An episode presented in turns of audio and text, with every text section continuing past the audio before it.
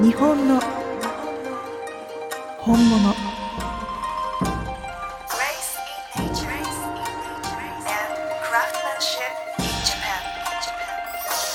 日本物学校。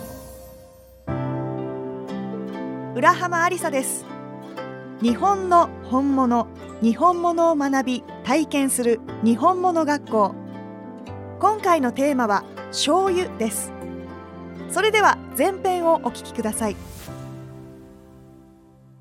さあ皆様こんにちは。日本物学校へようこそ。本日 MC を担当いたします J-WAVE ナビゲーターの浦浜ありさです。どうぞよろしくお願いいたします。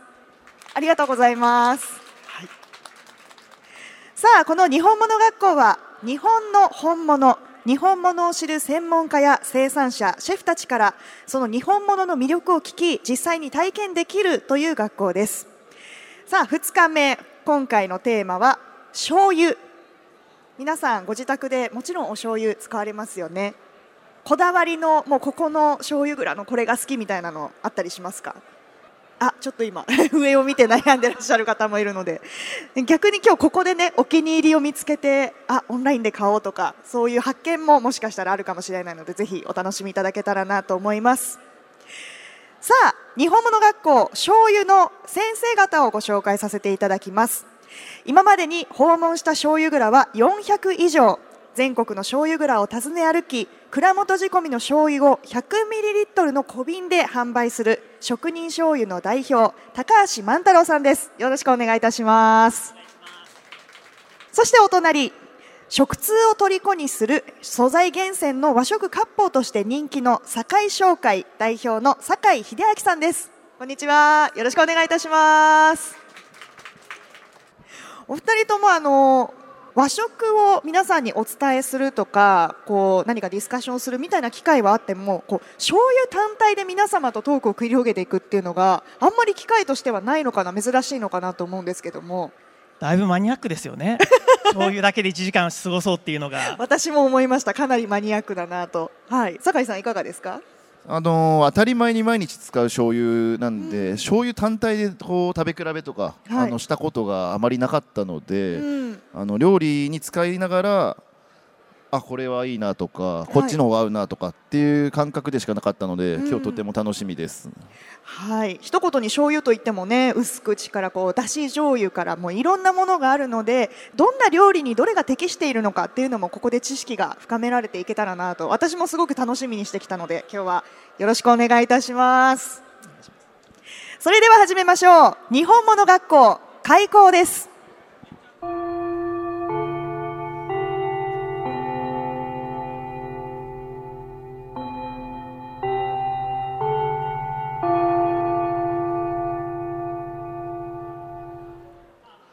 談ですけどこのチャイムの音私大好きなんですよね。懐かしいですね。懐かしい感じの近隣の学校のチャイムかなって一瞬勘違いしたくなるような。はい大人の授業でございます。始めていきましょう。さて皆さんの前にはすでに5種類の醤油の試食セット。そしてその5種類の醤油を使った5つの炊き込みご飯がセットされております、えーこちらは今ちょっと目の前にあるので食べたいっていう気持ちがふつふつ湧くと思うんですけどもちょっと少々お待ちいただいてお預け状態で申し訳ありません。後ほど皆さんで一緒に味わっていきたいと思います。そしてお手元には醤油の種類が書かれた資料も、え置かれているかと思います。そちらをぜひご覧いただきたいんですけれどもはい先ほども申し上げましたが一口に醤油といっても白醤油濃い口醤油そして再仕込み醤油。私これ初めて知ったんです実は。再仕込み醤油というものがあるんだと。そうなんですよ。はい。全国に1%ぐらいしか流通してないのであほとんど出会わないレアな醤えやっぱりそうなんだ。はいそしてたまり醤油など本当にさまざまな種類の醤油があります。まずは高橋さんこのそれぞれの醤油の違いというものを教えていただきたいんですけれどあもどうやって生まれていくんでしょうか？はい大きく醤油6つに種類を分けてます。で今日は左から3番目の甘口醤油をちょっと持ってきてないのでそれ以外の5種類の味見をいただこうと思うんですけれども、はい。一番真ん中にある濃い口醤油っていうのがスタンダードタイプです。でおそらく普段皆さんが使っていらっしゃる醤油ってこれじゃないかなというふうに思います。で左側2つ白醤油と薄口醤油って書いてあると思うんですけれども見た目が薄くて塩分濃度は若干高めです。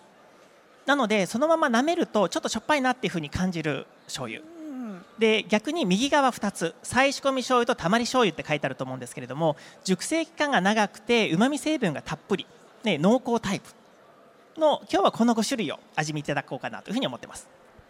どうしても色が濃いからそっちの方が塩分が高めなのかなと思ったら決して色でそういう判断をするわけではないんですね。そうなんですよ。色とね逆だと思います。色が薄いほど塩分濃度が高くてはい、で逆に色が濃いものほど塩分濃度は低めというのが傾向としてあると思います。はい、さあ和食の職人あの料理人である酒井さん。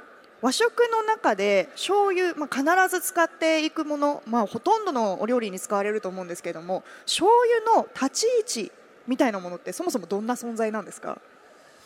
醤油ですね。あの深いですよ今ね。更僕が語るまでもないような調味料だと思うんですけど、ご家庭でも出汁はないけど醤油がない家ってほとんどないのかなって思ったんですね。そうですね、はい必ずあの一人暮らしの学生でも醤油はあるんじゃないかなっていうようなそういう存在なのかなと思ってますしかもこだわり出すと丸々用醤油卵かけ用の醤油だったりとか集めていくとキリがないのでちょっとコレクションみたいになってきますよね。そうですね本当にもうあの今いろんな醤油いっぱい出てますからね、はい、楽しいですよね。さあ、えーお二人による、えー醤油の世界のイントロダクション、えーここからまたさらに深掘りして、えー実際に皆さんでテイスティングをしていこうかなと思っておりますのでよろしくお願いいたします。早速ですがじゃあどの順番でいきましょうか？本来であればなんか私は感覚的に色の薄い白醤油から順番に行くのかなと思っていたんですが実はそうではないんですよねおすすめは。そうなんですよ。ちょっとね、はい。変則的にいった方が違いが分かりやすいと思うので面白い。ちょっと順番でいきたいなと思うんです。なのでちょっとはい。皆さんご準備をいただきたいと思うんですけど、今日急遽なんですけどちょっと皆さんにやっていただきたいことがありまして。何でしょう？急遽。そうです。今から5種類醤油を順番に皆さん同じ順番で見ていくんですけれども直感で構いませんのでこの醤油一番好きだぞっていうのを1個決めていただきたいんです。あこの5つの中からベストワンを決めるってことでそうです。す自分の中でのベストワン。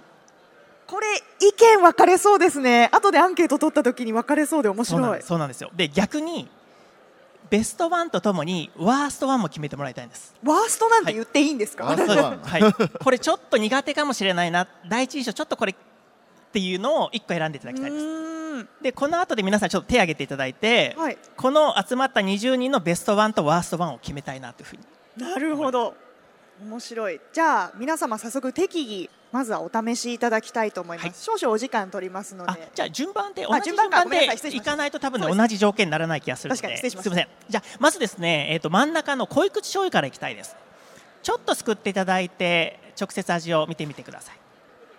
万能タイプ濃い口醤油ってことですよね。なのでおそらく普段関東の方だとお使いの醤油に一番近しいまあ普段のあ醤油だ醤油だっていう感覚がこれじゃないかなっていう気がします私実はこのクラスレッスンの前にあの先にテイスティングさせていただいたんですけどこれが一番基準になるスタンダードになるっておっしゃってる意味がすごくよくわかるなと思いました。口の中に入れた瞬間ちょっとねあの磯辺巻き？あのお餅と合わせた時のはい。あの香ばしさをすごい彷彿とさせるなと思いましたね、ありがとうございます。でこれが一つ目です。じゃあ二つ目。ひ左から二つ目の薄口醤油。でおそらくこっちの方がちょっとしょっぱくお感じになるんじゃないかなっていうふうに思います。はい。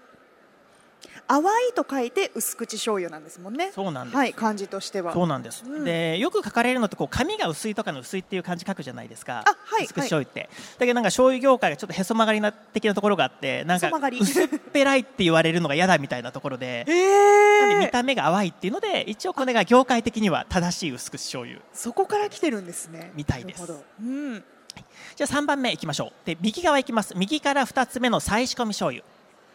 先ほどあまり流通してないよっていうレアな醤油。3つ目いきてます。で逆に今度こっち濃厚なうん。感じがするんじゃないかなと思います。うまみはぐっと感じるんですけどもあの今回の中では一番バランスがいいのかなって思ったりはしましたね。さすがですね浦浜さん。え本当ですか？そうなんですよ。全然私醤油の何の基礎知識もないのでまだビギナーなんですけど、ね、作り方が濃い口醤油にすごく似てるんです。うん。なんで濃い口的な万能がありながらうまみが強いよっていうのが再仕込み醤油。のなるほど。特徴です。じゃあ続いて一番右側濃厚なたまり醤油。こちらボトルもさっき拝見したんですけど小麦が使われてないのでいわゆるグルテンフリーのお醤油ってことになるんですよね。そうですそうです。今日のたまり醤油は。で今日のたまりは大豆と食塩のみで作ってるのでまさにグルテンフリーのうん。醤油になります、一番豆感は強く感じるお醤油かなと私は思いました。皆さんいかがでしょうか？うなずいてらっしゃる方もいらっしゃいますね。じゃあ最後一番左側白醤油いきましょう。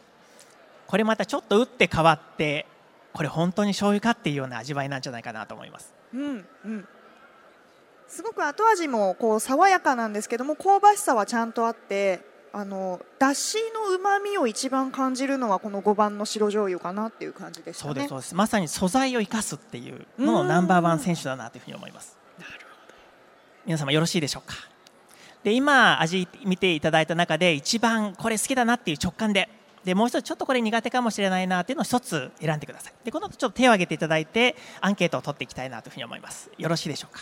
本来であれば苦手なものそんなワーストなんて言われるとちょっと手を挙げにくいみたいな気持ちもあったりすると思うんですけど ここからも皆さんの完全に好みですので、はい、そうです。本当にもう第一印象だけなのでもういい悪いではないと思いますので。はい。じゃあ順番に聞いていきます。じゃあ左から順番に聞いていきます。白醤油がこれ美味しかったベストだっていう方いらっしゃいますか？あありがとうございます。一二三名。はい。ね。ありがとうございます、はい。じゃあ続いて薄口醤油。左から二つ目。これ良かったっていう方いらっしゃいますか？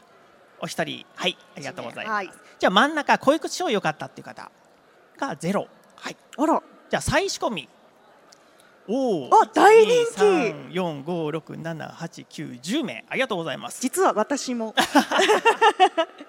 この中だと一番好きなのはあそうだったんですね、はい。ありがとうございます。じゃあ一番右側たまり醤油。たまり良かったって方いらっしゃいますか？あゼロですね。ありがとうございます。じゃあ今度は逆にワースト聞いてきます。白醤油ちょっと苦手かもしれないなって方いらっしゃいますか？お一人。ありがとうございます。じゃあ次薄口醤油。一二三四五六七八。隣の裏浜まで手を挙げるという。はい。じゃあ次濃い口醤油苦手かもしれない。1234はいありがとうございます。じゃあ再仕込み醤油苦手かもしれない。これは揚げにくいですよね先ほど。10名の方があったんで。大人気これがゼロ。逆にっていう。じゃあ最後たまり醤油苦手かもしれない。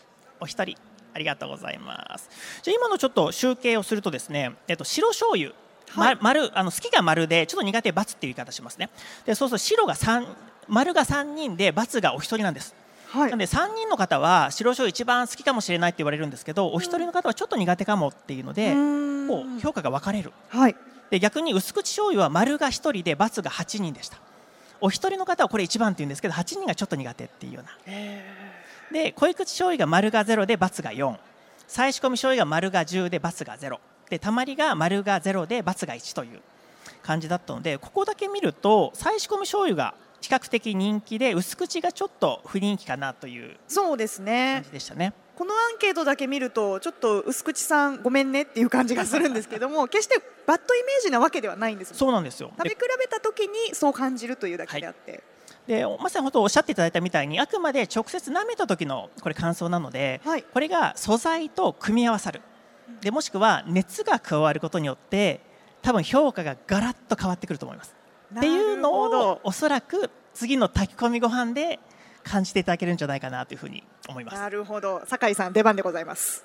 あのー今日ですね ああのちなみに、はい。あのご質問の前にあれなんですけど酒井さんは個人的な好みで言うとこの中だとベストワーストって分かれるんですか？えー僕普段から料理で一番使うのが多いのは薄口なんですね。薄口なんですね、はい。へえ逆にでちょっと使いづらいみたいなものってあったりするんですか？使いづらいのは、えー再仕込みたまりはそこまで使う機会多くないんですね。へえそれは例えば最後の味付けとしてこうちょっと乗せるみたいな形では使ってもお料理として調味料として使うのはちょっと幅が狭いかなという感じです。かそうですね。やっぱりあの素材を生かしていくっていう観点とかもありますし醤油の味が結構色濃く出ると。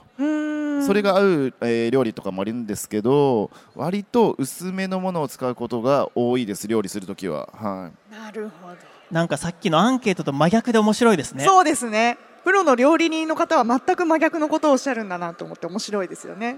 はい、あの単体でやっぱ食べ食べたときと、うん、あの料理として食べたときとかなり印象変わると思うので、はい。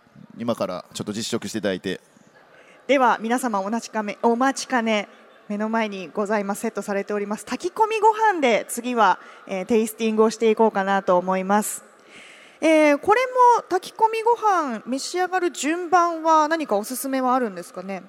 高橋さん何かおすすめある酒井さんどうします？さっきの結果とか踏まえながらなんか順番決めるのが良さそうそうですね。はい。あの高橋さんにあのこれ食べましょうっていうのを言っていただいていいと思います。わかりました。こっちに帰ってくるんですね。じゃあ、えっとまず濃い口を見ていただいてはい。でその次に今日の醤油の一番人気だった再仕込み行ってで一番不人気だった薄口。はい。でまずその3つで味見ていただく。どうですか酒井さんこんな感じ。でいいと思います。それでいきましょう。ではまずその順番でいきましょう。ではまずは一番ベーシックスタンダードな濃い口醤油の、えー炊き込みご飯から召し上がっていただきたいと思います。ちょうど真ん中の炊き込みご飯ですね。はい。今日またこのおにぎりのサイズがちょうどいいんですよね。一口で終わるわけではないけど二口でちょうどかなっていう。5つ食べ比べるとちょうど1個のサイズでいい具合にお腹いっぱいになりそうな感じですね。そうですね。僕あの手がでかいので今日朝あの土鍋でご飯炊いてあのこのちっちゃいおにぎりをこう握りながらなんかちっちゃすぎるかなみたいな思ってたんですけど、はい、かなりちっちゃめのおにぎりですけど。はい、かなりバランスのいいサイズになっております。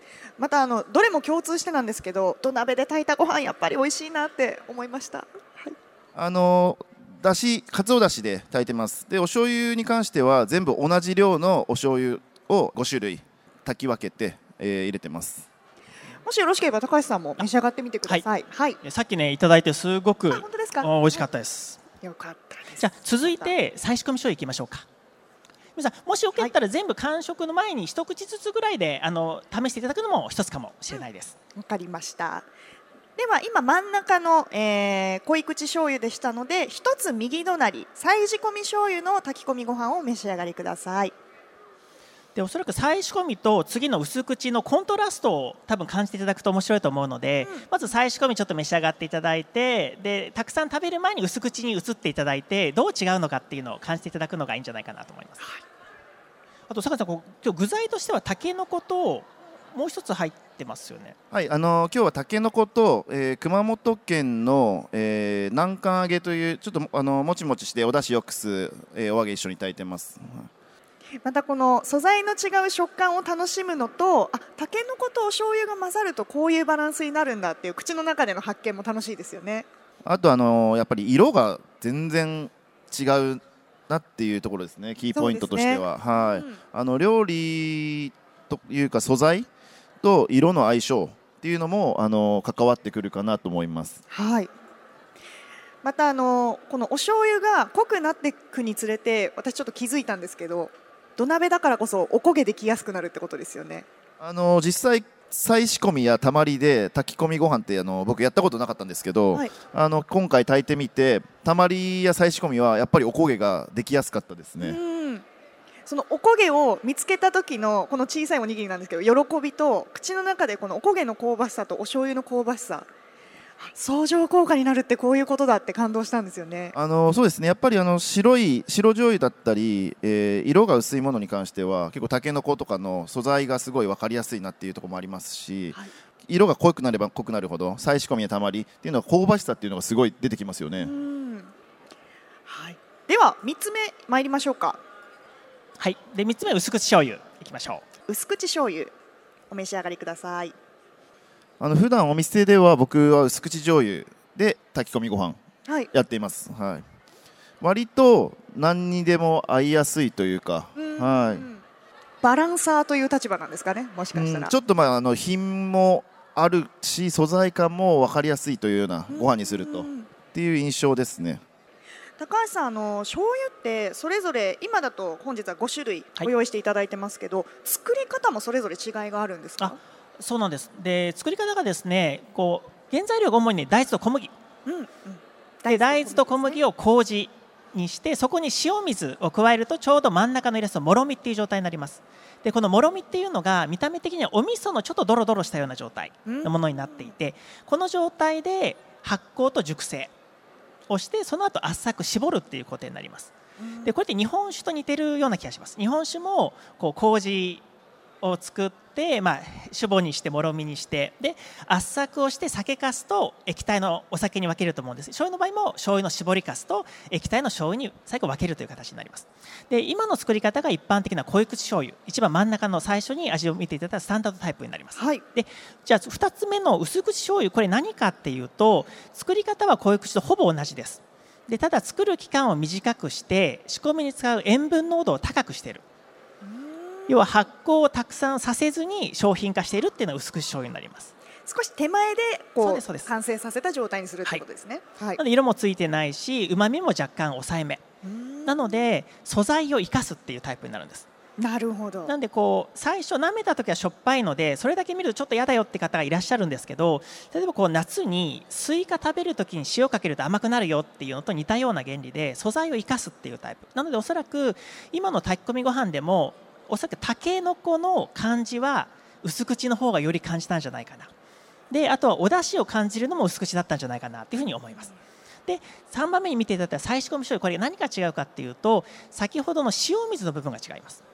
でさっきの濃い口醤油っていうのが大豆小麦を麹にして塩水を入れてもろみにしますよって申し上げたところの塩水の代わりに濃い口醤油を使うっていうのが再仕込み醤油になりますお醤油をこう熟成を進めるのにさらにお醤油を超えてるってこと？そうなんです。なので一度できた醤油を瓶詰めして商品にするんじゃなくてもう一回仕込みのタンクもしくは木桶に戻すっていうものです。だから再仕込み醤油そうなでね。なんんです。2回ダブル仕込みというか。はっていうので再あ。仕込みっていう形。